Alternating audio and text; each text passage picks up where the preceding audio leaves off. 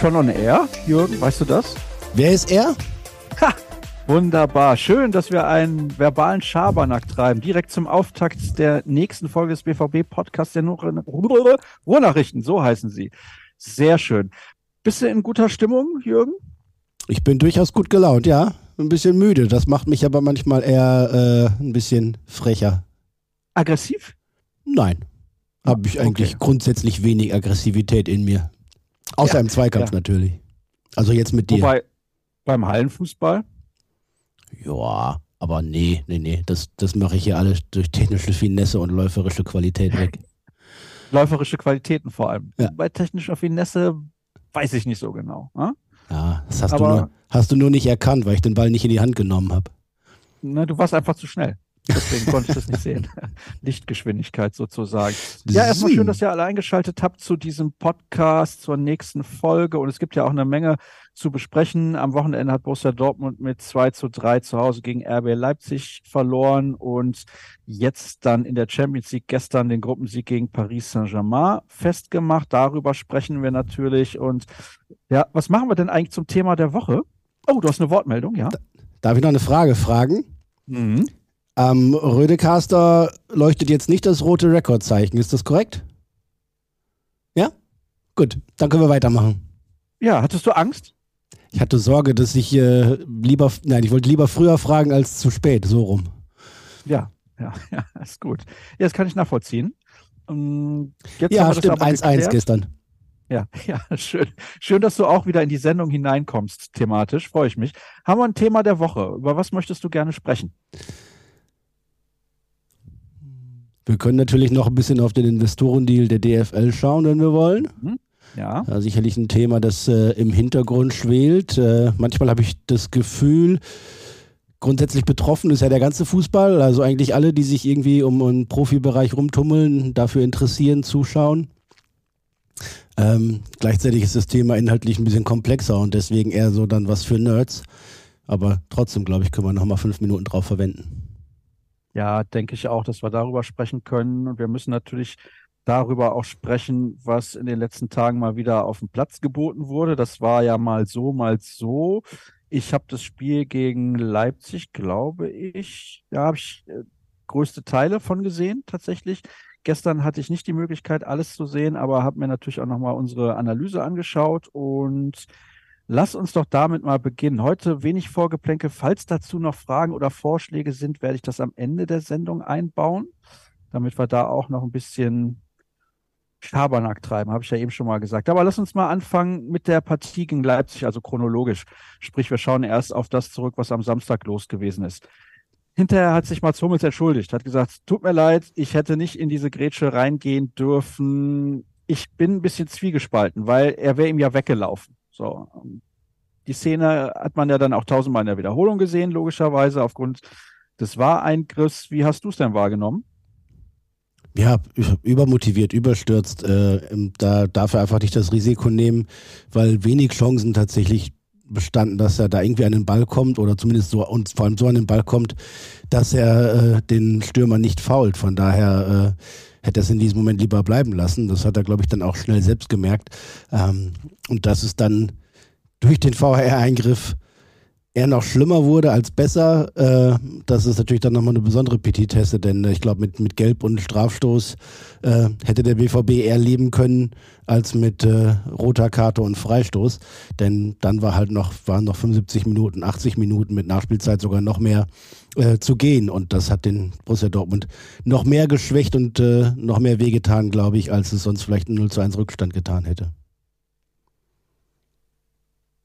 Es veränderte dann auch die komplette Charakteristik des Spiels. Und jetzt ist RB ja auch eine Mannschaft, die das, glaube ich, taktisch relativ gut auszunutzen weiß, auch mit der Art, wie sie Fußball spielen, pressen relativ hoch, sind aggressiv in den Zweikämpfen und haben sehr, sehr viel Tempo. Ich frage mich ja, ob der BVB dann noch das Maximale aus dem Spiel rausgeholt hat. Klar, am Ende war es eine Niederlage, aber wir müssen ja auch mal auf dem Teppich bleiben. Wenn du früh gegen Leipzig mit einem Mann weniger agierst, ist das, ist das ein arges Handicap. Ja, definitiv. Ähm, aber Leipzig hat es ja richtig schlecht gemacht, das muss man ja auch noch dazu sagen. Oder der BVB hat es ihnen schwer gemacht. Ähm, also wie kompliziert, wie umständlich, wie äh, ja fast, äh, fast zaghaft die Leipziger ihre Überzahl ausgenutzt haben. Das war schon bemerkenswert. Da gab es direkt nach dem Platzverweis so eine Viertelstunde, wo sie es eigentlich relativ gut gespielt haben. Aber nach dem ersten Tor haben sie eigentlich aufgehört, damit wieder Fußball zu spielen. Und nach dem zweiten Tor, das sie dann erzielt haben, auch und es dem BVB auch zu zehnt erlaubt, immer wieder zurückzukommen. Und äh, wenn du sagst, das Maximum rausgeholt, die Niederlage war, ja, dann nicht mehr, dann nur noch schwer zu vermeiden, aber unentschieden aufgrund der Chancen in der Nachspielzeit der ersten und in der Nachspielzeit der zweiten Hälfte ähm, hätte der BVB sicherlich auch verdient gehabt. Äh, das wäre möglich gewesen. Und äh, ich glaube, den, den kämpferischen Eindruck und äh, in vielen Statistiken lag der BVB tatsächlich vorne. Ähm, so stand unterm Strich eine Niederlage und die drei Punkte sind weg und vor allem ist RB jetzt erstmal weg in der Tabelle mit äh, drei, vier, vier Punkten. Und äh, das, das schmerzt natürlich ähnlich wie die, wie die rote Karte in dem Spiel. Ähm, aber für die, für die Art und Weise des Auftritts muss sich der BVB da relativ wenig Kritik gefallen lassen. Ähm, selbst nach dem 1 zu 3 in der Nachspielzeit, wo ja eigentlich die, die Partie gelaufen schien, gab es noch das, äh, den Anschlusstreffer zum 2 zu 3 und fast auch noch den Ausgleich. Ähm, dafür gab es auch zu Recht Applaus von den Tribünen, weil die Dortmunder Mannschaft sich da mit allem, was sie hatte, mit allem, was noch an Kraft und Körnern und dann äh, Können im Tank war, dagegen gewehrt hat, diese Partie zu verlieren. Von daher würde ich sagen, ähm, ja, Leipzig hätte sich besser anstellen können, Dortmund hätte nicht viel besser machen können ähm, in Unterzahl gegen RB und tragisch ist es, dass die Partie eben dann doch verloren ging, weil mehr drin war. Können wir aber nicht wegdiskutieren. Also das Spiel wurde verloren und du hast ja gerade gesagt, jetzt sind es vier Punkte Rückstand auf BRB und das sorgt für ordentlich Druck in der Liga. Jetzt lassen wir mal die Champions League komplett außen vor. Kann ja sein mit einem guten Los, dass man eventuell ins Viertelfinale einzieht. Vielleicht hat man dann nochmal zwei gute Tage, kommt ins Halbfinale, aber es ist ja sehr, sehr unwahrscheinlich, dass man sich über die Champions League für die Champions League qualifiziert. Wie ist das Ergebnis denn dann aus deiner Sicht einzuordnen, wenn man sieht, dass Bayern und Leverkusen logischerweise da vorne ihr eigenes Ding machen. Der VfB Stuttgart relativ stabil wirkt. Ich habe das Spiel auch gesehen gegen Bayer Leverkusen am Wochenende. Da haben sie eine sehr gute Leistung mal wieder gebracht. Also die machen aktuell nicht den Eindruck, als könnten sie einbrechen. Wie ordnest du das Ergebnis dann insgesamt ein? Ja, es ist ein derber Rückschlag. Äh, da gibt es auch nichts drum herum zu reden. Ähm, denn Borussia Dortmund hat jetzt von den Spielen gegen die anderen vier Mannschaften da oben, gegen die Bayern 0 zu 4 verloren, gegen Stuttgart 1 zu 2 verloren, gegen Leipzig 2 zu 3 verloren und in Leverkusen äh, ein 1 zu 1 äh, ermauert. Ähm, also die Bilanz gegen die anderen Topclubs ist schlecht und äh, das spiegelt sich dann auch irgendwann in der Tabelle wieder. Der Rückstand auf Platz 4 ist schon groß. Ich glaube auch, dass die, die Bayern und Bayer nicht einzuholen sein werden in dieser Saison. Dafür sind sie zu konstant. Also da schaut man ja gerne auf die vergangenen Jahre zurück, mal weil Dortmund neun Punkte weg, mal waren die Bayern acht Punkte schon vorne. Ähm, aber ich glaube nicht und ich sehe es aktuell nicht, dass, äh, dass die beiden an der Spitze äh, dann irgendwann so doll federn lassen ein kleines Fragezeichen muss man dran machen, wenn die beiden ganz weit kämen in der Champions League und wenn Leverkusen im Januar, Februar es nur schwer kompensiert bekommt, dass ich glaube gleich fünf Spieler und davon auch viele Stammspieler beim Afrika Cup sind. Ähm, da gibt es so zwei Punkte, die man noch abwarten muss. Stuttgart macht auf mich auch überhaupt nicht den Eindruck, als ob die irgendwie einbrechen würden. Im Gegenteil, ähm, das fußballerische Fundament, was sie haben, das ist einfach so gut, dass sie weit, weit darüber hinaus sind, irgendwie eine Eintagsfliege zu sein mit einer guten Serie von fünf, sechs, sieben Spielen, sondern sie zeigen das jetzt schon über Monate in verschiedenen Wettbewerben gegen unterschiedlich gute Gegner auch. Und äh, das mit Selbstvertrauen, das mit Überzeugung und das auf einem sehr hohen Niveau. Von daher, ja, sind die auch erstmal für den BVB nicht so leicht einzufangen. Und dann bleibt dann noch RB auf Platz 4 aktuell. Ja, die sind natürlich vor allem auch durch den, den Sommer, den sie erlebt haben, mit dem Verlust einiger Stammkräfte äh, gebeutelt. Dazu Olmo wie so oft verletzt. Das ist dann schon ein Unterschiedsspieler, der ihnen auch fehlt. Ähm, aber so oder so, der BVB muss sie einholen, denn äh, die Champions League ist Pflicht. Auch in diesem Jahr und ganz besonders, glaube ich, in diesem Jahr, denn wenn in der nächsten Saison dann die reformierte Königsklasse kommt, dann gibt es dann nochmal zig Millionen Euro mehr zu verdienen und da will und muss Borussia Dortmund dabei sein. Ähm, nicht, weil man sonst in größte finanzielle Not geräte. So ein Jahr ohne Champions League wird der BVB auch überstehen.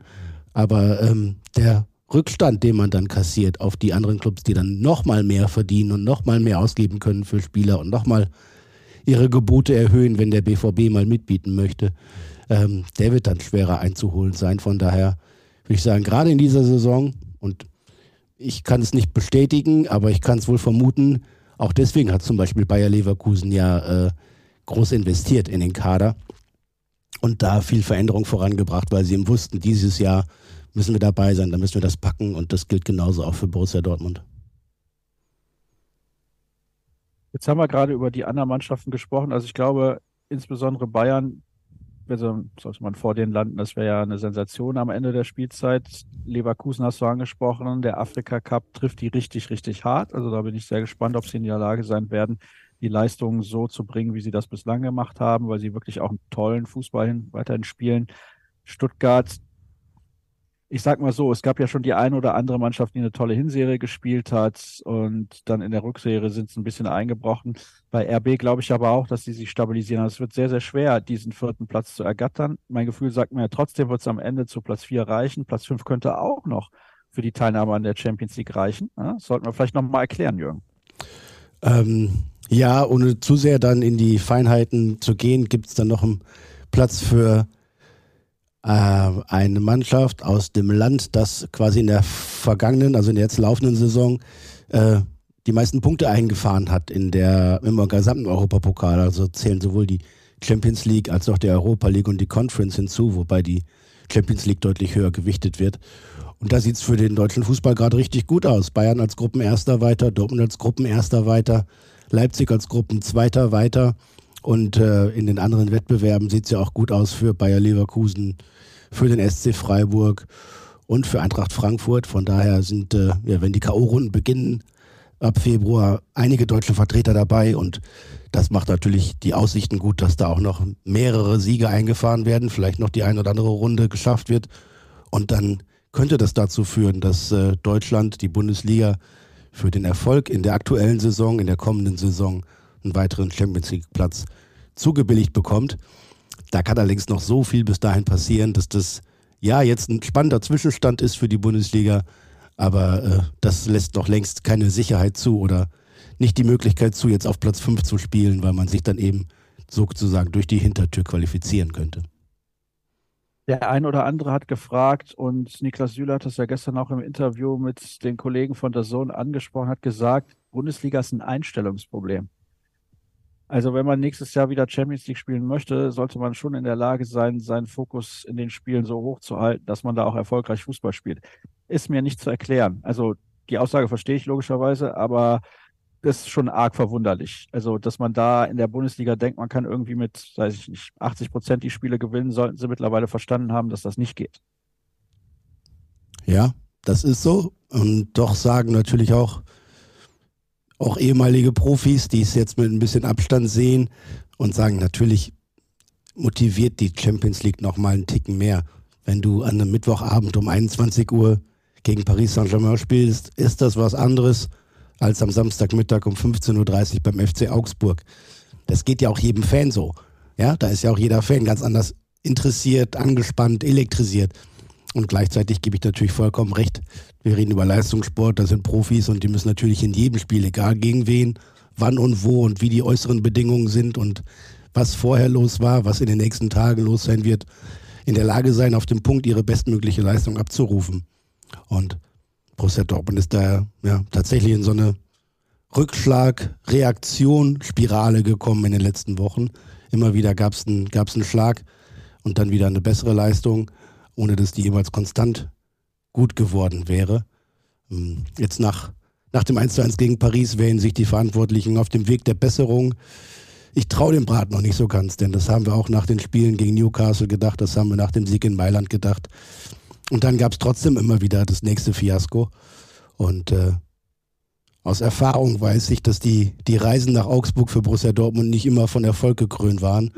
Und äh, das ist dann mal wieder ein Test dafür, wie ernst die Mannschaft die Bundesliga nimmt, wie gut sie in der Lage ist, ihr Potenzial auch da abzurufen, eben auch unter schwierigen Bedingungen, die vielleicht nicht so prickelnd und spannend sind, aber weniger als die sechs Punkte in den beiden Partien, die da jetzt noch kommen, in Augsburg und gegen Mainz, sollten es halt nicht werden für Borussia Dortmund. Sonst sieht die Tabelle im Winter noch schlechter aus. Also der Spielplan Mainz ja mit dem BVB jetzt aktuell relativ gnädig. Bei allem Respekt vor Mainz und natürlich auch noch der Nummer mit dem Spiel vom 27. Mai. Die spielen eine Grottensaison, kann man glaube ich so formulieren. Augsburg hat schon den Trainer gewechselt, spielen seitdem deutlich erfolgreicher und auch deutlich schöner. Und das ist sicherlich ein gefährliches Spiel. Du hast ja gerade gesagt, du bist ja auch schon einige Male auswärts in Augsburg mit dabei gewesen. Da gab es teilweise boah, echt schlechte Leistungen. Jetzt in der letzten Spielzeit hat man da Entschuldigung, relativ souverän mit 3 zu 0 die Partie für sich entschieden am vorletzten Spieltag. Aber danach spielt man, glaube ich, gegen Darmstadt. Dann hat man Köln, Bochum und Heidenheim. Also es sind sechs Spiele am Stück, wo eigentlich der BVB alles gewinnen sollte. Wenn sie 18 Punkte aus diesen sechs Spielen holen, wird sich das in der Tabelle, glaube ich, schon massiv auswirken. Ich weiß nur nicht, ob sie dazu in der Lage sind. Ja, das werden wir dann sehen, könnte ich jetzt sagen. Aber ja, also in den vergangenen Wochen war das Programm knüppelhart für Borussia Dortmund. Das haben wir aber auch vorher so angekündigt und gesagt. So, ne, bis Oktober war das alles äh, relativ leichter Aufgalopp. Da hat der BVB schon ein paar Punkte zu viel liegen lassen. Jetzt äh, seit November wirklich bockstark und richtig schwer. Das hat eben entsprechend dafür gesorgt, dass da eine Reihe von Niederlagen zusammengekommen sind. Und in der Bundesliga, glaube ich, fünf von 18 möglichen Punkten. Das ist natürlich zu wenig zu wenig, um oben dran zu bleiben. Und diese Punkte muss der BVB jetzt aufholen. Und mit zwei Siegen gegen Mainz und Augsburg wäre das schon mal eine leichte Beruhigungspille für die Weihnachtsfeiern, dass sich keiner allzu große Sorgen machen muss. Und dann geht es weiter. Im neuen Jahr gibt es noch das, erste, das letzte Spiel der Hinrunde in Darmstadt. Und dann wieder der Dreierauftakt von der, von der Hinrunde in Köln, gegen Bochum, in Heidenheim.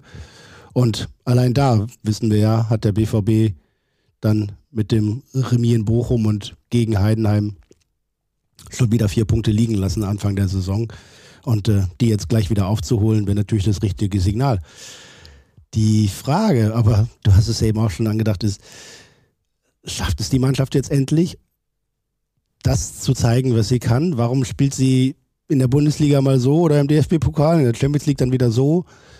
Wie ist es zu erklären, dass da diese Leistungsunterschiede unabhängig vom Gegner, also in der eigenen Bewertung der Leistung, so eklatant sind? Ist der Druck zu hoch in der Bundesliga, weil man irgendwie noch dem verpassten Titel hinterher trauert und jetzt unbedingt will und sich dann selbst im Weg steht?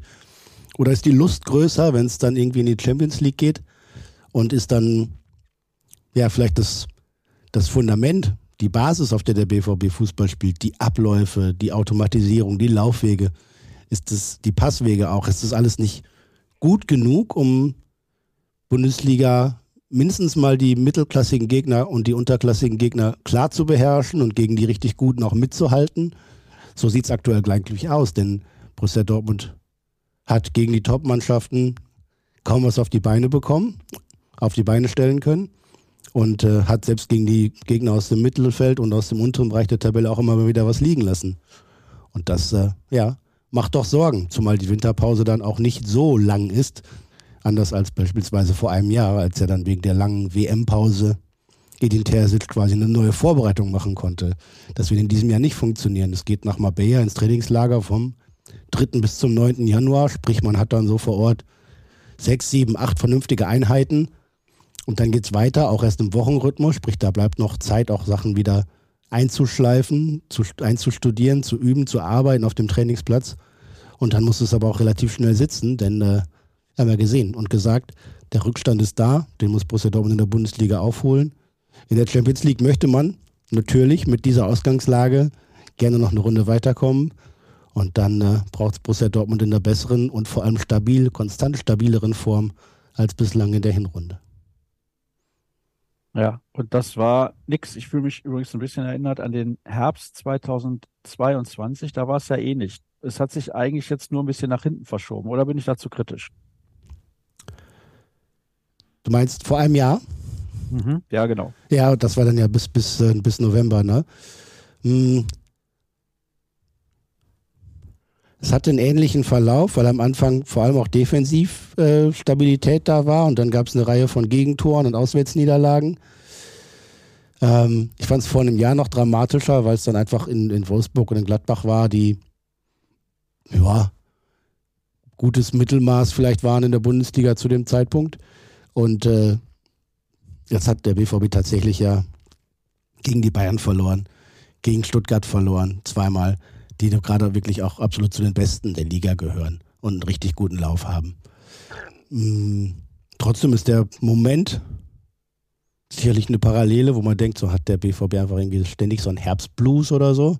Oder fehlt dann nach zwei, drei, zwei Monaten Saison und nach drei Monaten Saison ein bisschen die athletische Frische, die Reife in der Kondition, die Ausdauermöglichkeit, dann tatsächlich alle drei Tage ans Leistungslimit zu kommen, sehe ich eigentlich nicht, denn sonst wären beispielsweise so Leistungen wie gegen Leipzig ja nicht möglich, wo man dann bis spät in die Partie hinein ja noch versucht hat, die, das Ergebnis zu drehen oder zumindest auszugleichen.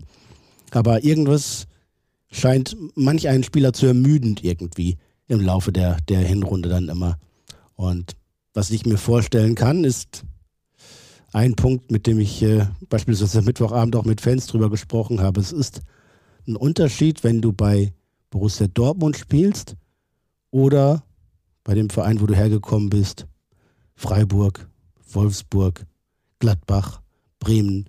Da hast du nicht diesen maximalen Erfolgsdruck, dass du eigentlich jedes Spiel gewinnen musst, es sei denn, du spielst mal gegen Bayern oder Real Madrid oder Manchester City.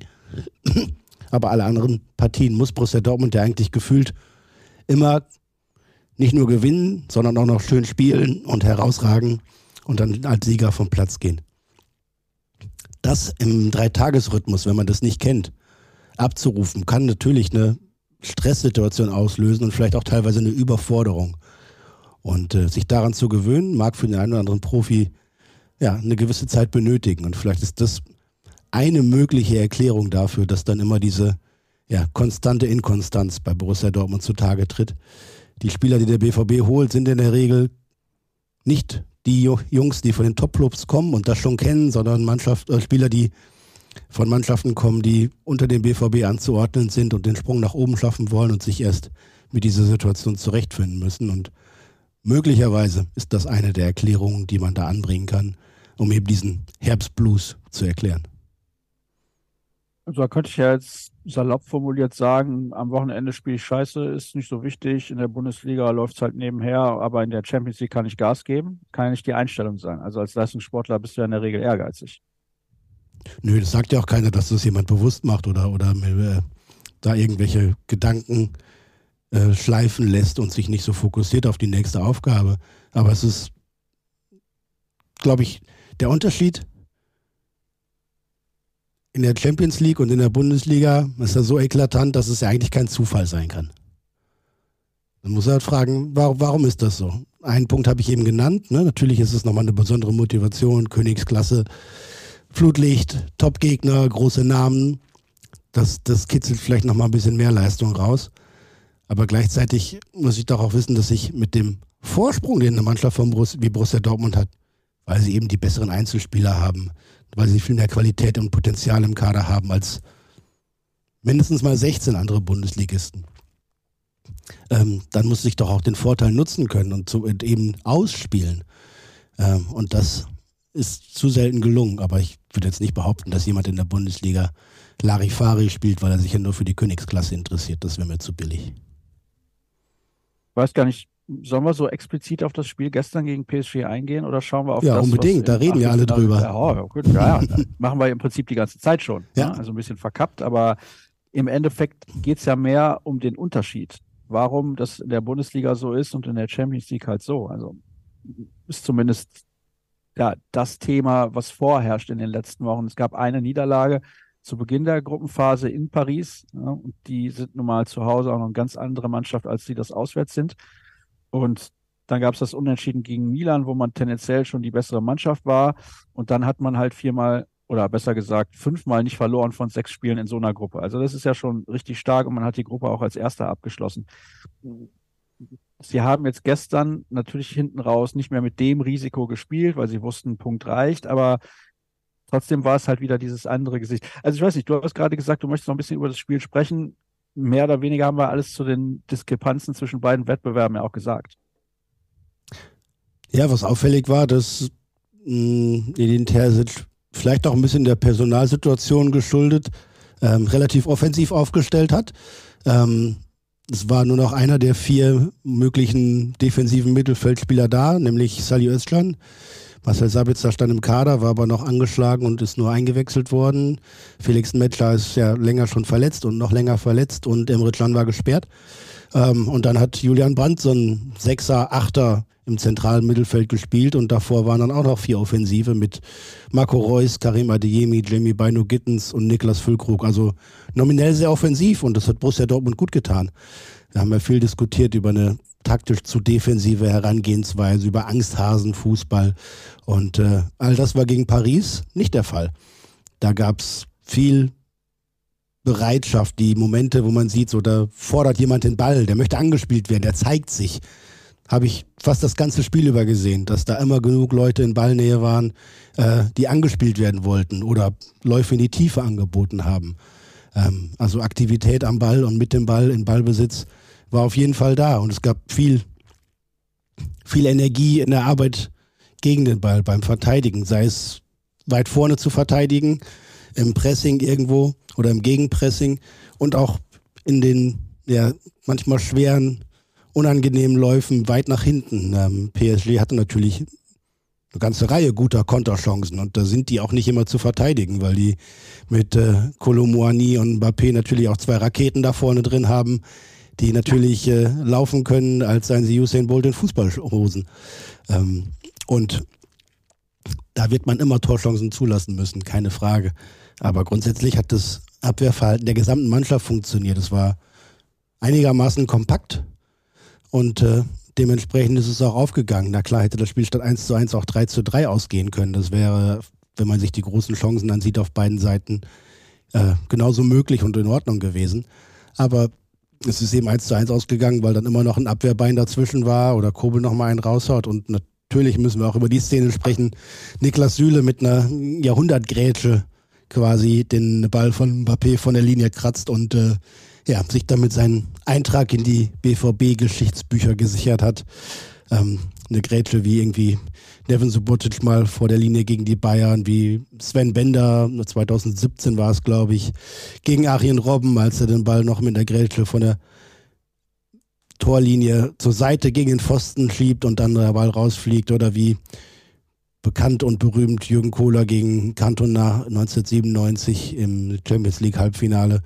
Und jetzt eben auch Niklas Süle gegen Kylian Mbappé und das war eine, eine fantastische Situation, eine, wo es sich genauso lohnt oder genauso viel Spaß macht zu jubeln aus BVB-Sicht, wie als sei ein eigenes Tor gefallen. Denn äh, das war, das war so cool mit anzusehen, als äh, Mbappé, der erstmal Süle weggelaufen ist, muss man ja sagen, ne? also Stellungsfehler bzw. falsche Positionierung.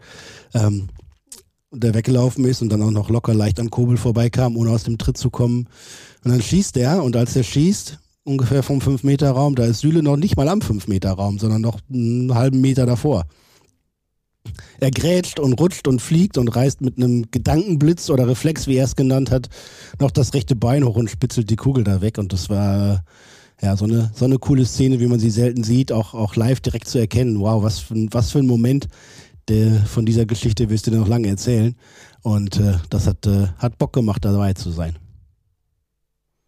Also hat sich sehr gelohnt. Ich hätte es auch gerne im Stadion gesehen, ist ja logisch. Ähm, das ist ein toller Gegner, die wissen genau, was sie mit dem Ball machen müssen. Klar, haben defensiv ihre Schwächen, aber da sieht man mal, ne? das ist ein 1 zu 1 Unentschieden, was vielleicht vom nackten Ergebnis her ein bisschen bieder und mau daherkommt, auch ein tolles Fußballspiel gewesen sein kann. Die möglichen Gegner im Achtelfinale sind aus meiner Sicht sportlich überschaubar. Also wir haben da unter anderem Kopenhagen. Die haben zwar in der Bayern-Gruppe einen guten Job gemacht, aber ist jetzt auch kein Überteam, um Gottes Willen. PSV Eindhoven gilt genau das Gleiche. Dann der FC Porto, Napoli, Lazio und Inter aus Italien. Das sind wahrscheinlich die drei Teams, die man tunlichst vermeiden sollte, wenn es irgendwie geht. Und da würde ich Inter auch am stärksten einschätzen. Die spielen auch die beste Saison von diesen drei Mannschaften. Aber Napoli und Lazio sind zumindest gefährlich. Wie würdest du diese Gegner einordnen, insgesamt die sechs Stück in der sportlichen Rangfolge? Ja, sehr unterschiedlich, bin ich, bin ich komplett bei dir. Ich habe so für mich so ein internes Ranking gemacht. Äh, schwer Inter, dann Napoli, Lazio, dann Porto, Eindhoven, Kopenhagen, so in der Abstufung von 1 bis 6. Ähm, bei den Italienern musst du mir vielleicht nochmal auf die Sprünge helfen, aber ich sehe Napoli schon vor Lazio eigentlich, von der vom Leistungsstärke her oder vom Potenzial, gerade auch international. Ähm, aber diese Situation hat sich Borussia Dortmund ja verdient durch die gute, sehr gute Gruppenphase, durch Platz 1, das Rückspiel auch noch zu Hause, wo immer noch mal ein bisschen mehr gehen kann, auch wenn noch mal ein Ergebnis umgebogen werden muss. Und äh, die Aussichten aufs Viertelfinale sind ja äh, eigentlich noch, noch besser als vor zwei Jahren, glaube ich, als dann gegen Sevilla das gelungen ist. Ähm, und von daher muss diese internationale Reise noch längst nicht beendet sein für Borussia Dortmund. Die Ziele sind jetzt durchaus attraktiv dabei. Porto gut, äh, Mailand war der BVB ja gerade im Spiel bei AC. Ähm, Lazio haben wir auch vor drei oder vier Jahren gesehen, glaube ich, in der Champions League, ne, in der Gruppenphase yes. mal. Äh, Napoli gab es auch vor gar nicht langer Zeit. Ähm, Kopenhagen erst vorige Saison. Eindhoven wäre, glaube ich, ganz neu. Kann ich mich jetzt nicht dran erinnern, dass Borussia Dortmund gegen PSW Eindhoven gespielt hat. Nee, Feyenoord und Ajax, ja, aber PSW wüsste ich jetzt nicht. Ähm, Porto sicherlich mal, ähm, ist aber auch schon wieder ein paar Jahre her. Ähm, ganz unterschiedliche Gegner auch, ne? Also was, was man da geboten bekommt, da ist, glaube ich, Kopenhagen eine andere Mannschaft als der FC Porto und äh, Inter nochmal. Also wenn man es wenn man schafft, Inter zu vermeiden, dann würde ich sagen, sind die Chancen aufs Viertelfinale so 70-30. Bei Inter wäre ich eher so 50-50, 60-40. Wen wünschst du dir? um einen ehemaligen BVB-Sportdirektor zu zitieren, Herr Kors, wir müssen es nehmen wie das Wetter. Es kommt, wie es kommt. Wir können es eh nicht ändern. Mhm.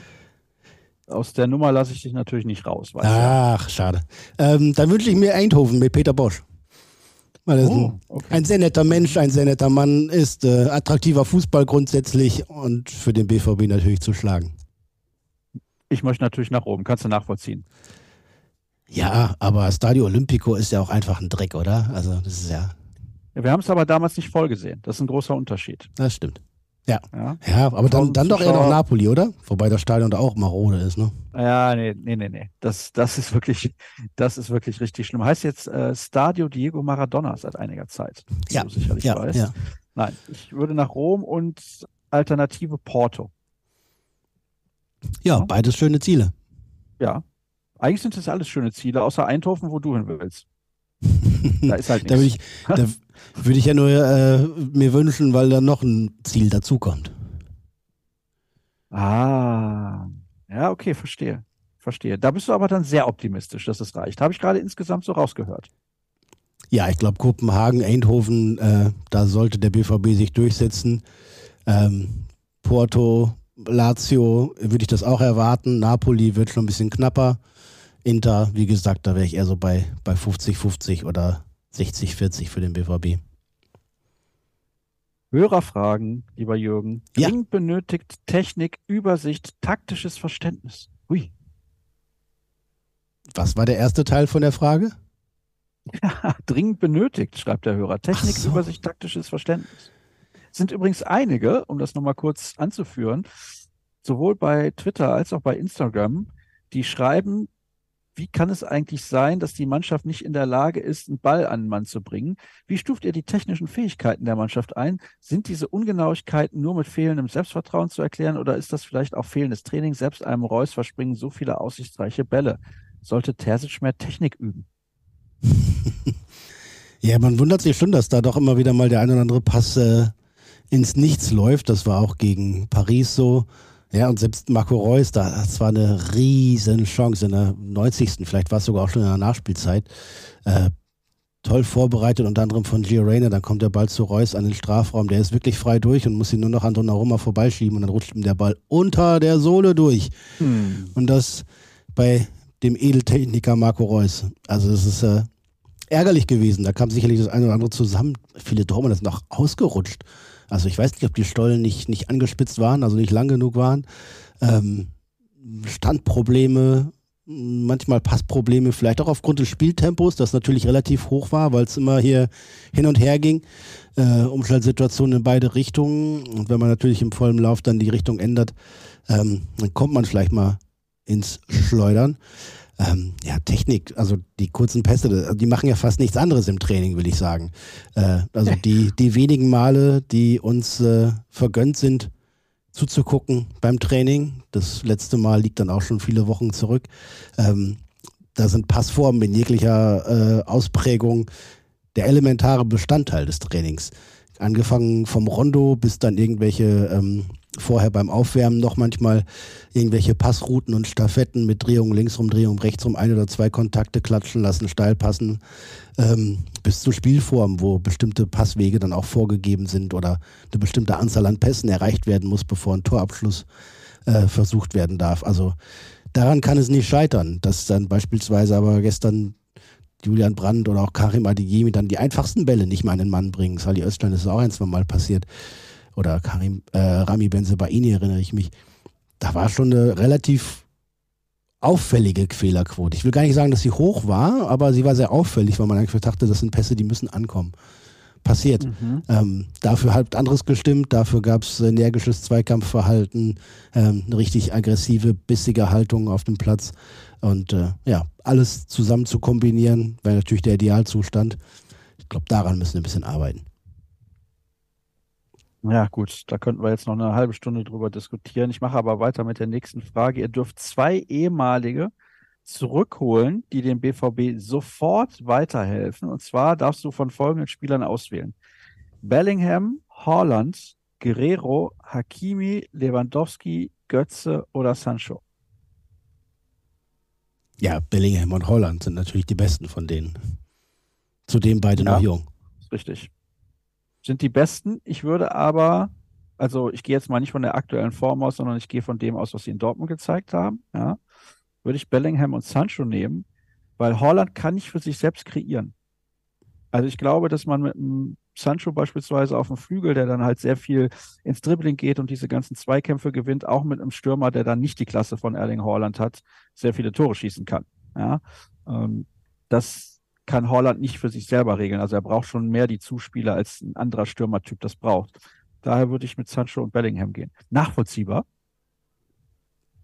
Ja, aber ich würde sagen, deine Argumentation steht auf tönernen Füßen. Was? Bitte? Ja, Warum gut, du das denn? Du willst ja jetzt nicht sagen, dass der, dass der beste Torjäger der Welt äh, äh, nicht gut Fußball spielen kann und Borussia Dortmund nicht helfen würde. Nein, um Gottes Willen, dass er nicht helfen würde. Also natürlich, sofort. Ist ja gar keine Frage. Ich würde ihn zurückholen. Ich würde ihn einfach rauskaufen. Per ja. sofort. So, zack. Ja. ja. Stadion von ja, und Holland zurückholen. Ja, ja. ja, man muss in Steine und Beine investieren. Das weißt du doch. Lass, lass das mal. Warum spielt Aller kaum noch eine Rolle, wenn er fit ist? Ja, er ist nicht fit. Ne? Also nicht, nicht auf dem Level belastbar, dauerhaft belastbar. Ähm, das er bräuchte, das er auch hatte. Ähm, sicherlich eine Folge seiner, seiner Erkrankung und vor allem der Behandlung seiner Erkrankung, dass ihm da gewisse Parameter fehlen, die ihn eben so stark spielen lassen, wie er das in der vergangenen Rückrunde konnte, also zwischen Februar und Mai. Das ist bitter. Ich glaube, das mit das Einzige, was da helfen würde, wäre ganz viel Spielpraxis. Aber die kann der Trainer ihm auch nicht geben, weil er eben nicht die, nicht die nötige Leistung bringt und äh, der Mannschaft dann in dem Moment nicht so weiterhilft, wie es nötig ist. Da ist Niklas Füllkrug klar vorne und äh, Sebastian Aller muss, nachdem er in der vergangenen Saison einen sehr, sehr langen und sehr, sehr komplizierten und schwierigen Weg gehen musste, schon wieder ganz viel Geduld haben. Ähm, eine Hoffnung, die ich so ein bisschen habe, ist äh, der Afrika Cup. Ich glaube, es könnte für ihn tatsächlich sogar ein Vorteil sein, wenn er mit der Elfenbeinküste im Heimatland so ein euphorisches Erlebnis hat und vor allem regelmäßig viel spielt, alle vier, fünf Tage äh, über längere Zeit auf dem Fußballplatz steht, dass ihm das hilft, um quasi nochmal so eine Vorbereitung mit Wettkampfpraxis zu machen, bis er dann zu Borussia Dortmund zurückkehrt, um dann einfach mehr im Rhythmus zu sein, bessere Ausdauerwerte zu haben, eine höhere Belastbarkeit, eine höhere Resistenz gegenüber den äußeren Einflüssen. Ähm, aber ja, und ich finde, das kommt ein bisschen zu kurz insgesamt, auch bei uns und bei mir in der Bewertung. Sebastian Haller ist immer noch der Rekordtransfer von Borussia Dortmund. Der ist jetzt drei Halbserien da und hat davon nur eine gespielt. Ja, und ohne dass da irgendjemand was dafür kann. Das ist natürlich ein Schlag ins Kontor. Der BVB hat an die 35 Millionen dafür investiert und hat nur über drei, vier Monate im abgelaufenen Frühjahr davon profitieren können und jetzt schon wieder in der gesamten Hinrunde eigentlich nicht. Ähm, das sagt nichts gegen die Investition, das sagt erst recht nichts gegen Sebastian Haller, den da noch wirklich gar keine Schuld dran trifft. Aber man muss es natürlich neben der menschlichen und sportlichen Seite auch, auch mal irgendwann in Relation setzen. Was habe ich investiert in diesen Spieler und was, was gibt er mir? Und das ist natürlich schade. Und auch für die Mannschaft ist es schade, dass er nicht so helfen kann, wie er das eigentlich gerne möchte oder wie er das von seinem Potenzial, von seinen Anlagen her äh, locker vermag. Was ist mit unserem Scouting los? Seit Mislintat und Pilawa weg sind, geht gar nichts mehr. Das ist ja jetzt erstmal nur eine Meinung, oder? Ja, es war ja auch eine Frage, was mit dem Scouting los ist. Ach so. Ja, ich weiß nicht, ob da gar nichts mehr geht. Das würde ich jetzt nicht sagen. Ähm, der vergangene Sommer, den Transfersommer, haben wir hinreichend besprochen, glaube ich. In den vergangenen Monaten fand ich nicht optimal, bei weitem nicht. Benzebaini ist äh, kein, kein Upgrade und oft auch nicht mal äh, gleichwertiger Ersatz für Guerrero. Obwohl, und das muss ich sagen, gegen PSG, da hat er mir sehr gut gefallen. Das war, fand ich, sein bisher bestes Spiel. Felix Mettler lässt sich noch nicht mal bewerten, glaube ich. Äh, so, so wenig konnten wir ihn sehen und so wenig äh, hat er der Mannschaft gegeben. Marcel Sabitzer in Ansätzen, aber dann auch zu oft angeschlagen und verletzt, weil er sich auch immer wieder mit äh, Blessuren wieder ins nächste Spiel geschleppt hat. Niklas Füllkrug kommt jetzt so langsam in die Situation, die sich der Trainer von ihm wünscht und die er dann auch braucht. Ich finde, er hat mit dem Rücken zum Tor als Wandspieler, wo er Bälle ablegen kann, seinen Mitspielern Zeit verschafft, ihnen die Möglichkeit gibt, in die Tiefe zu starten, die Abwehr auseinanderzuziehen. Ähm, all das, was so nach hohen oder weiten Zuspielen passiert, äh, gegen Paris sein bisher bestes BVB-Spiel gemacht. Da hast er dann ja kein Tor erzielt. Nun gut. Aber das war, äh, da war auch auf Top-Niveau international zu sehen, dass er sich da angepasst und weiterentwickelt hat. Das hat mir gut gefallen. Muss jetzt natürlich immer noch aufpassen, dass dann der Weg in den Strafraum nicht zu weit wird, damit er dann seine Torjägerqualitäten trotzdem noch ausleben kann. Ja, aber insgesamt fände ich schön, wenn Borussia Dortmund äh, nochmal den einen oder anderen aus den Hub zaubert und ich glaube, mindestens eine Verstärkung wird es dann im Januar auch geben. Und dementsprechend bin ich mal gespannt, wie kreativ die Scouting-Abteilung ist. Sie muss sich noch ein bisschen beweisen, na klar, weil die, die Jungs, die da jetzt tätig sind, ähm, noch nicht die großen, noch nicht keinen großen Namen nach außen haben, sagen wir so. Aber das ist auch gar nicht gewollt, denn die sollen ihre Arbeit da ja eigentlich eher in Ruhe machen, analysieren, alles sichten und scouten und dann entsprechende Vorschläge machen. Ein bisschen kreativer als im vergangenen Sommer wäre schön.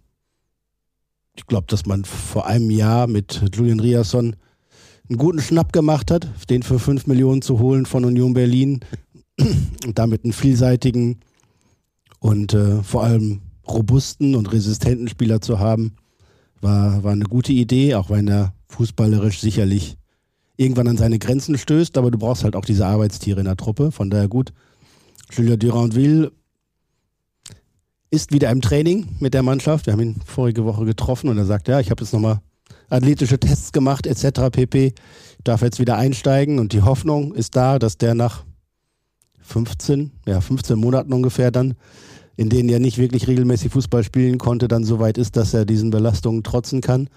Und äh, dann bin ich gespannt, was wir von ihm sehen. Der BVB hat ja vor einem guten Jahr oder einem knappen Jahr auch immerhin 8 Millionen hingeblättert für ihn in der Überzeugung, da ist einer, der äh, richtig durchstarten kann, der mit seiner Technik, mit seiner engen Ballführung und vor allem seiner Explosivität äh, für Borussia Dortmund einen großen Mehrwert darstellen kann, konnte er halt auch noch nicht zeigen. Ich glaube, wenn so einer wie Duranville jetzt im Kalenderjahr 2023 vier, fünf, sechs, sieben Tore geschossen hätte und so eine aufsteigende Formkurve hätte, dann wäre die dieses vernichtende Urteil, das ich da eben gehört habe, ein bisschen anders ausgefallen. Aber es sind natürlich diverse Umstände, die dazu führen, dass die Lage gerade so ist, wie sie ist. Hier wird geschrieben an den Herrn der Zahlen Jürgen Kors, warum verkauft der BVB jedes Jahr gefühlt Spieler für 100 Millionen und hat dann im Winter ein Transferbudget, das so hoch ist wie das des ersten FC Köln. Also man möchte jetzt einen Außenverteidiger holen, das hat Sebastian Kehl auch relativ deutlich gemacht. Fünf bis sechs Millionen sollen zur Verfügung stehen. Da frage ich dich allen Ernstes, wie soll man da Qualität verpflichten mit so wenig Kohle? Und hier wird auch geschrieben von Marzen als Favorit für die Linksverteidigerposition. Und es wird natürlich auch gefragt, was, was wird sich personell im Winter eurer Meinung nach verändern? Bitte, Jürgen. Ja, also ich, äh, alle BVB-Fans können froh sein, dass äh, die Zahlen im Club andere sind als die beim ersten FC Köln. Ähm, der, Vergleich hinkt natürlich. Äh, also im Sommer hat Borussia Dortmund ordentlich investiert und ich glaube auch, dass sie mehr als diese fünf bis zehn Millionen noch äh, zur Verfügung haben, um äh, im Winter einen Spieler zu verpflichten, denn da muss man ihn ja holen oder eine Leihgebühr bezahlen und auch noch das Gehalt übernehmen. Da wird schon noch ein bisschen mehr übrig sein. Die Frage ist, die du berechtigterweise gestellt hast, wie viel Qualität kriege ich dafür? Dann läuft es ja fast eher auf eine Laie hinaus, dass du irgendeinen Spieler äh, suchst und findest, der bei einem, bei einem Top-Club gerade vielleicht nur Linksverteidiger Nummer zwei ist und äh, dir dann für ein halbes Jahr da die Vakanz füllt. Ähm, Kannst aber auch auf Dauer nicht sein. Also immer so, weiß ich nicht, ähm, wie nennt man es, Teppichflicken? Mm, ich glaube, im Sommer hat sich dadurch, dass der Entschluss gefasst war, Matcher und Sabitzer zu holen und dieses Bellingham-Erbe quasi auf zwei Schultern zu verteilen. Ähm, dann eben die Situation um Haller noch dazu kam, wo, wo offensichtlich wurde, okay, auf den können wir eigentlich nicht richtig bauen, das, äh, das ist alles ein bisschen wackelig. Ähm, hat der BVB mehr Geld ausgegeben für diese Position, als eigentlich äh, gewollt und geplant war und darüber die Außenverteidigerposition vergessen, zumal man ja damit Rafa Guerrero noch einen durchaus äh, leistungsstarken äh, Verlust hatte. Ähm, dass dieser Kader nicht komplett ausgewogen ist, dass es irgendwie einen Schwung an offensiven Mittelfeldspielern gibt, aber äh, und auch eine Masse an Außenverteidigern, aber keine Klasse bei den Außenverteidigern. Das, äh, das sieht auch jeder und das sieht man auch im Verein so und da muss man Stück für Stück adaptieren. Die Verpflichtungen von Marius Wolf oder Thomas Meunier mit langfristigen Verträgen sind jetzt nicht unbedingt die Schuld von Sebastian Kehl, sondern die hat er so übernommen. Und dass Matteo Morey, ein vielversprechendes Talent aus Spanien, jetzt seit zweieinhalb Jahren mit unglaublichem Verletzungspech zu kämpfen hat, war ja so auch nicht geplant und gewollt. Aber es sind halt immer viele verschiedene Faktoren, die dazu führen, ob eine Sache aufgeht oder nicht. Hm, ich glaube, dass der BVB zu günstig verkauft hat bei einigen Transfers in den vergangenen Jahren. Ähm, und dass Borussia Dortmund teuer eingekauft hat im Sommer für Spieler, die äh, diesen Wert vielleicht nicht unbedingt haben. Ähm, und das führt dann halt dazu, dass die, dass die Differenz zwischen Ausgaben und Einnahmen nicht mehr so groß ist, dass man dann im Winter auch nochmal richtig zulangen kann. Ich wage mal zu prognostizieren, dass Bayern München mindestens das Zehnfache ausgeben wird in diesem Winter von dem, was Borussia Dortmund ausgeben wird, aber weil sie das Geld auch eben noch übrig haben. Und das ist bei Borussia Dortmund auch nach drei Spielzeiten mit Covid und 150 Millionen Euro Verlust gerade nicht möglich. Frage, die dich persönlich betrifft, hier reingekommen. Warum musste Jürgen um 19.30 Uhr noch auf der Hohen Straße wenden? Parkplatzprobleme? Wer dich beobachtet?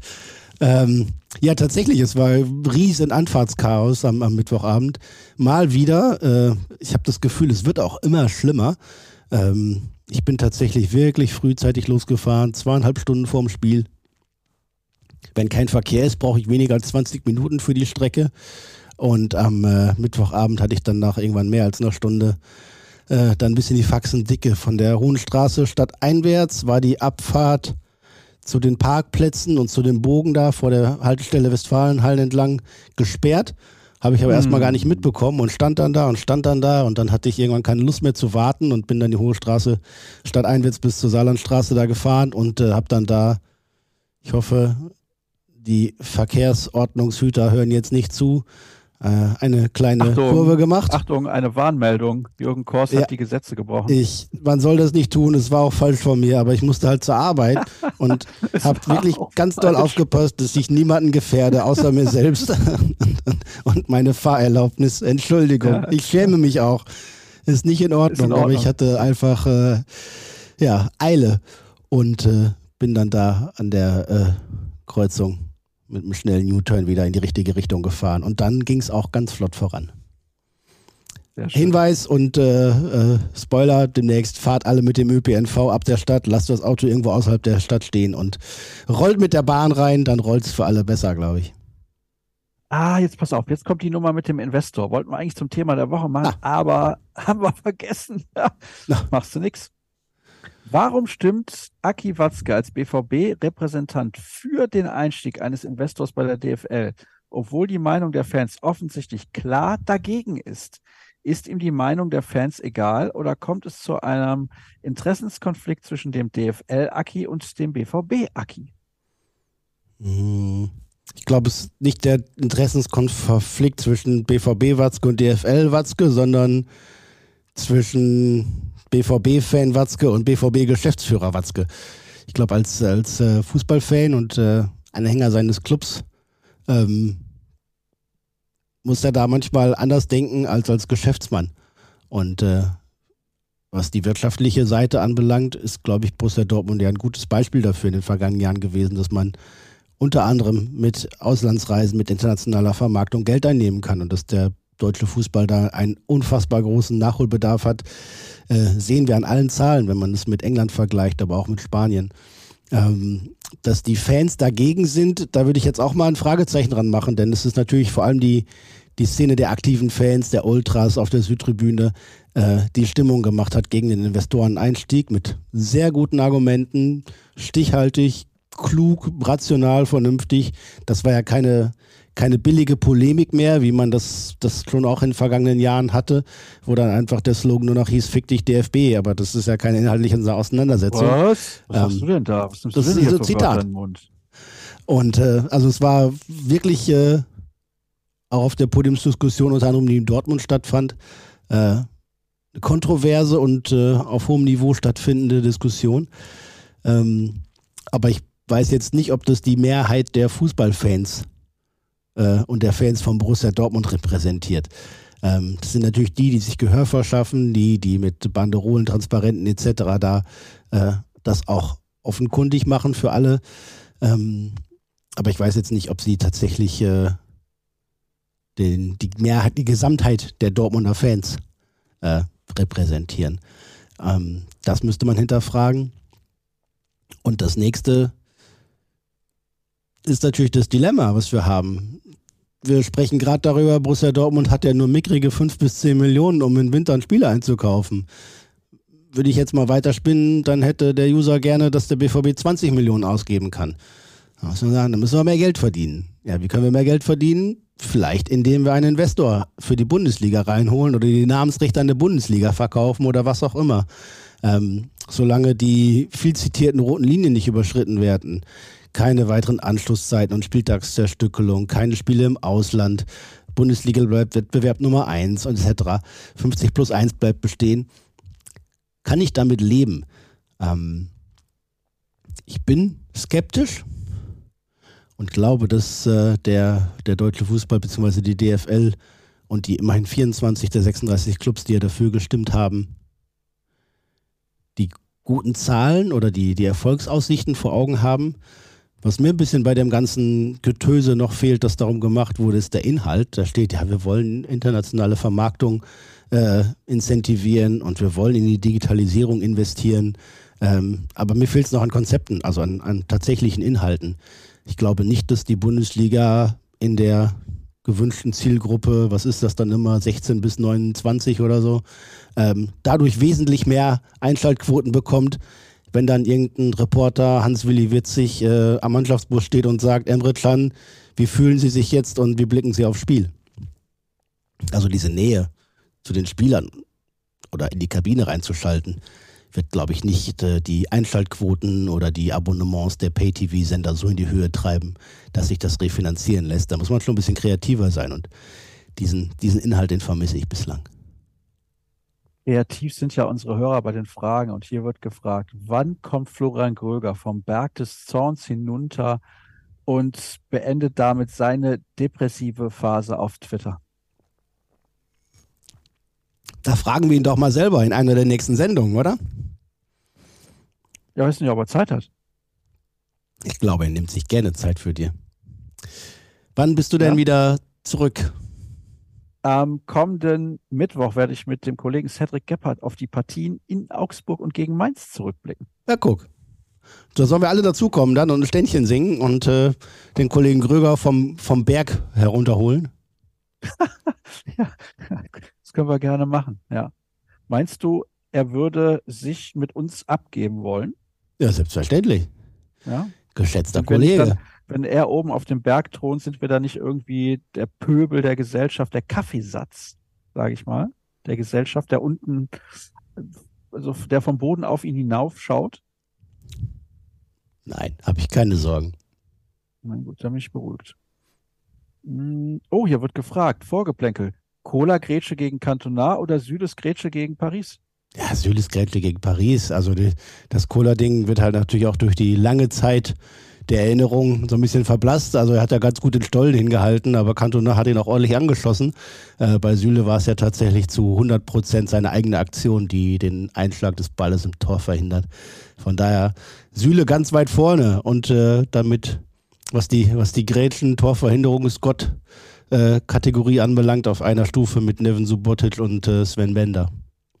Oh ja, oh, oh ja. Gut, jetzt sagen wir mal so, das Spiel war nicht ganz so wichtig.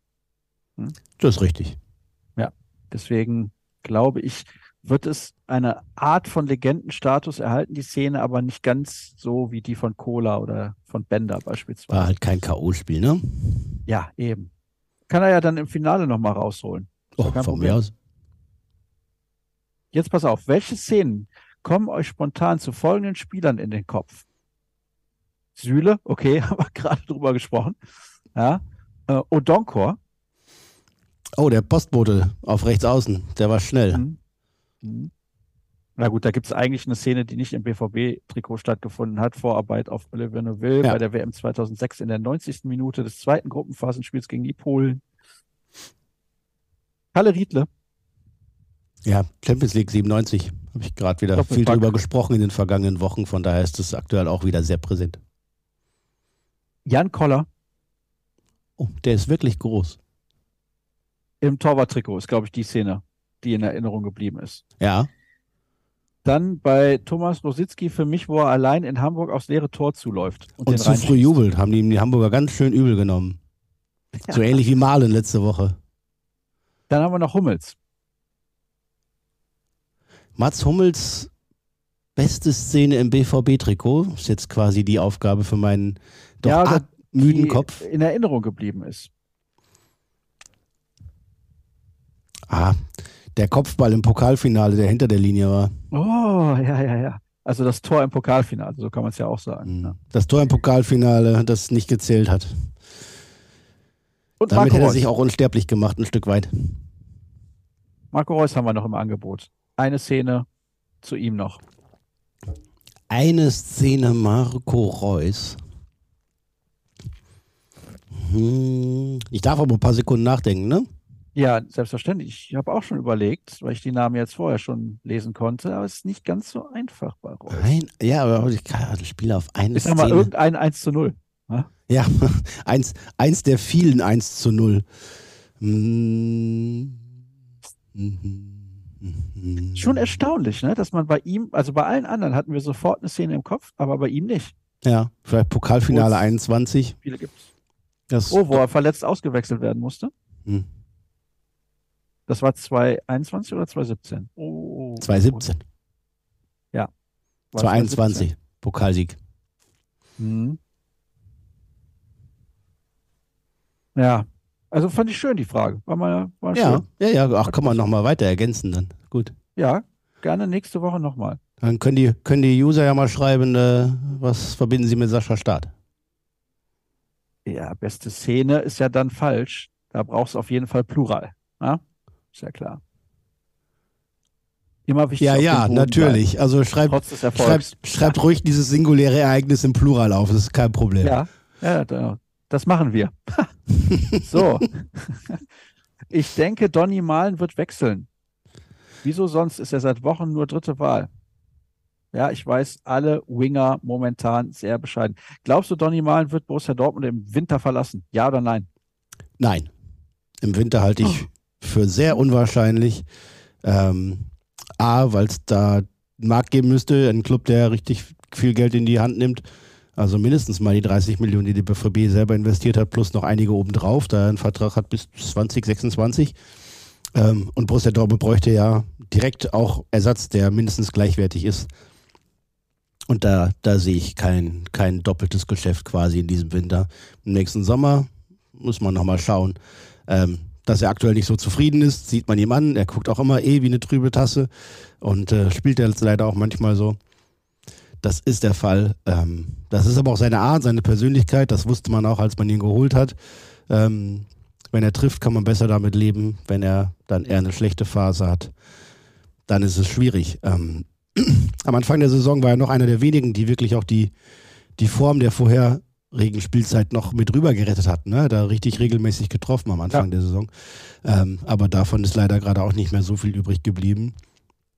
Ich habe ihn Terzic mal gefragt, wie er das sieht und handhabt und er sagt, pff, ne, er hat halt durch den Bonus und den Vorsprung, den er hatte, noch die eine oder andere Chance mehr bekommen, als er eigentlich zu dem Zeitpunkt rechtfertigen konnte. Aber als die dann nach und nach auch nicht eingelöst wurden, musste halt dann eben mal Jamie Bino Gittens von der Leine lassen und der macht das in den vergangenen Wochen sehr, sehr ordentlich. Und dementsprechend ist dann Donny Malen in der Rangfolge der Winger, wie es da gerade hieß, äh, ja, dann auf Position 3 abgerutscht hinter Adeyemi und Bino Gittens. Der isst ja gerne Hühnchen, habe ich gehört. Deswegen nennen ihn manche auch Chicken Winger. So, erst Salto, dann Zerrung. Sollte Adiemi mal weniger Show machen. Liebe Grüße, ich höre euch jede Woche. Was fasst du dir denn da an die Stirn? Hast du Kopfschmerzen? Ja. Sag bitte nicht warum. Auf gar keinen Fall. Nein, Könntest nein. du bitte die nächste Frage beantworten mit Adiemi und seiner Show? Ja, ach ja, mir ist das auch manchmal zu viel, aber das ist halt auch eine Typfrage. Ähm, gab mal einen schlauen Fußballweisen, der hat gesagt, du kannst dir beim Jubeln erkennen, die Persönlichkeiten mhm. deiner Spieler. Und äh, ich finde es immer schwierig für mich in, aus, aus meiner Warte, und vielleicht bin ich da irgendwie langweilig, altmodisch, konservativ oder auch nur ein bisschen verbrämt. Ähm, aber wenn jemand bei einem Torerfolg nicht viel mehr macht, als den Ball über die Linie zu schieben, während vorher ein anderer drei Gegenspieler hat aussteigen lassen und den Ball quer passt, ähm, und wenn derjenige das Tor dann macht, äh, ja, als sei er gerade irgendwie von der Wespe gestochen worden, Richtung Eckfahne springt und hüpft und jubelt, ähm, dann fehlt mir da manchmal der, der Teamgeist und der, der mannschaftliche Erfolg, den so ein Tor dann ja auch bedeutet. Wenn er einen Rückwärtssalto kann, soll er ihn gerne mal machen. Dann wäre es mir fast noch lieber, er macht pro Saison zehn Vorwärts- oder Rückwärtssaltos mehr und dementsprechend zehn Tore mehr.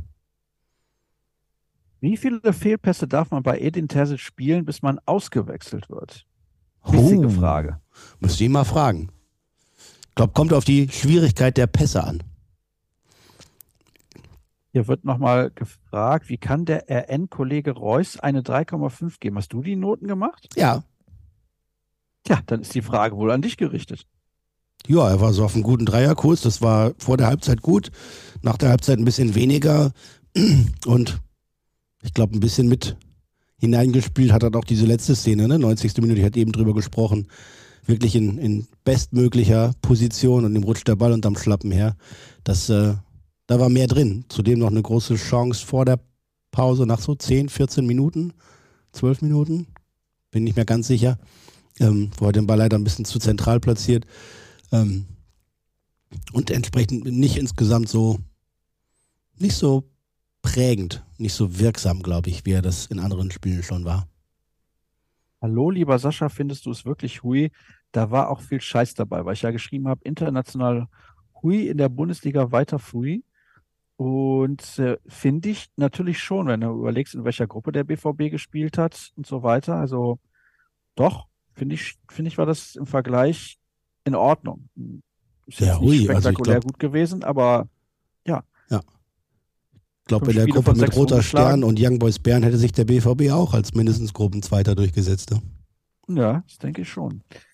Äh, was haben wir noch? Letzte Frage für heute. Welche Ratschläge gibt Matthias Sammer und warum werden sie ignoriert? Vielleicht werden sie ja gar nicht ignoriert. Achso, warte, jetzt pass auf hier. Joe Rayner verleihen oder verkaufen? Bekommst du gut wie keine Chance. Ja, müssten wir länger als mit einem Satz antworten. Ich sehe immer wieder, wenn er dann eingewechselt wird, was er dem Spiel geben kann, wie viel Qualität, wie viel Gefühl für Räume, für Pässe. Inzwischen auch immer häufiger, wie viel, wie viel physische Widerstandsfähigkeit er mitbringt. Ich, äh, ja, ich wünschte, er könnte das häufiger und öfter zeigen. Wenn er die Leistung im Training nicht bringt oder nicht so viel besser ist als äh, Marco Reus, Julian Brandt, äh, dann wird es schwierig bleiben für ihn. Insgesamt war das natürlich eine, eine Hinrunde zum Vergessen. Angefangen mit der Verletzung aus dem äh, Einsatz für die US-Nationalmannschaft im Juni und deren langwierigen Folgen bis in den Saisonbeginn hinein und dann dementsprechend wenig, äh, wenig Einsatzzeiten. Er kann so viel und es wäre tatsächlich bitter schade, wenn Borussia Dortmund dieses großartige Talent, das in ihm schlummert, nicht voll zum Schein bringen könnte. So, jetzt aber die letzte Frage. Wären die Verantwortlichen verrückt genug, um über Enrico Maaßen nachzudenken? Enno als Trainer für den BVB? Ah, nein. Das ist die Frage. Nein. Ja, das ist eine deutliche Antwort. Dann sind wir durch, oder? Können ja, wir noch kurz total. Werbung machen? Ich weiß nicht. Wir blenden die vielleicht hinterher einfach ein für unseren äh, Plus Läuft. Sage ich schon. Wir sehen hier, du bekommst ah, nicht ja. genug vom BVB. Unser Angebot für echte BVB-Fans. Drei Monate für nur drei Euro. rn.de slash BVB Podcast minus Angebot. Zuschlagen. Drei Euro, drei Monate. Da kann man nichts falsch machen. Im Gegenteil, ihr macht sogar jede Menge richtig und bekommt äh, unseren exklusiven Content dann auf euer Endgerät. Der beste Content ist natürlich kostenfrei, der BVB-Podcast der Ruhrnachrichten. In diesem Sinne, herzlichen Dank, Jürgen, für deine Zeit. Wer Jürgen gerne folgen möchte bei Twitter, kann das tun unter Jürgen Kors. Und mir könnt ihr gerne folgen unter Start. Auch bei Instagram folgt natürlich sehr, sehr gerne rnbvb auf beiden Kanälen. Auch bei Facebook sind wir unterwegs und so weiter und so fort. Wir sind durch für diese Woche. Habt ein schönes Wochenende. Dann ist ja bald auch schon Weihnachten und nächste Woche schauen wir dann auf die Spiele in Augsburg und gegen Mainz. Bis dann. Tschüss. Tschüss.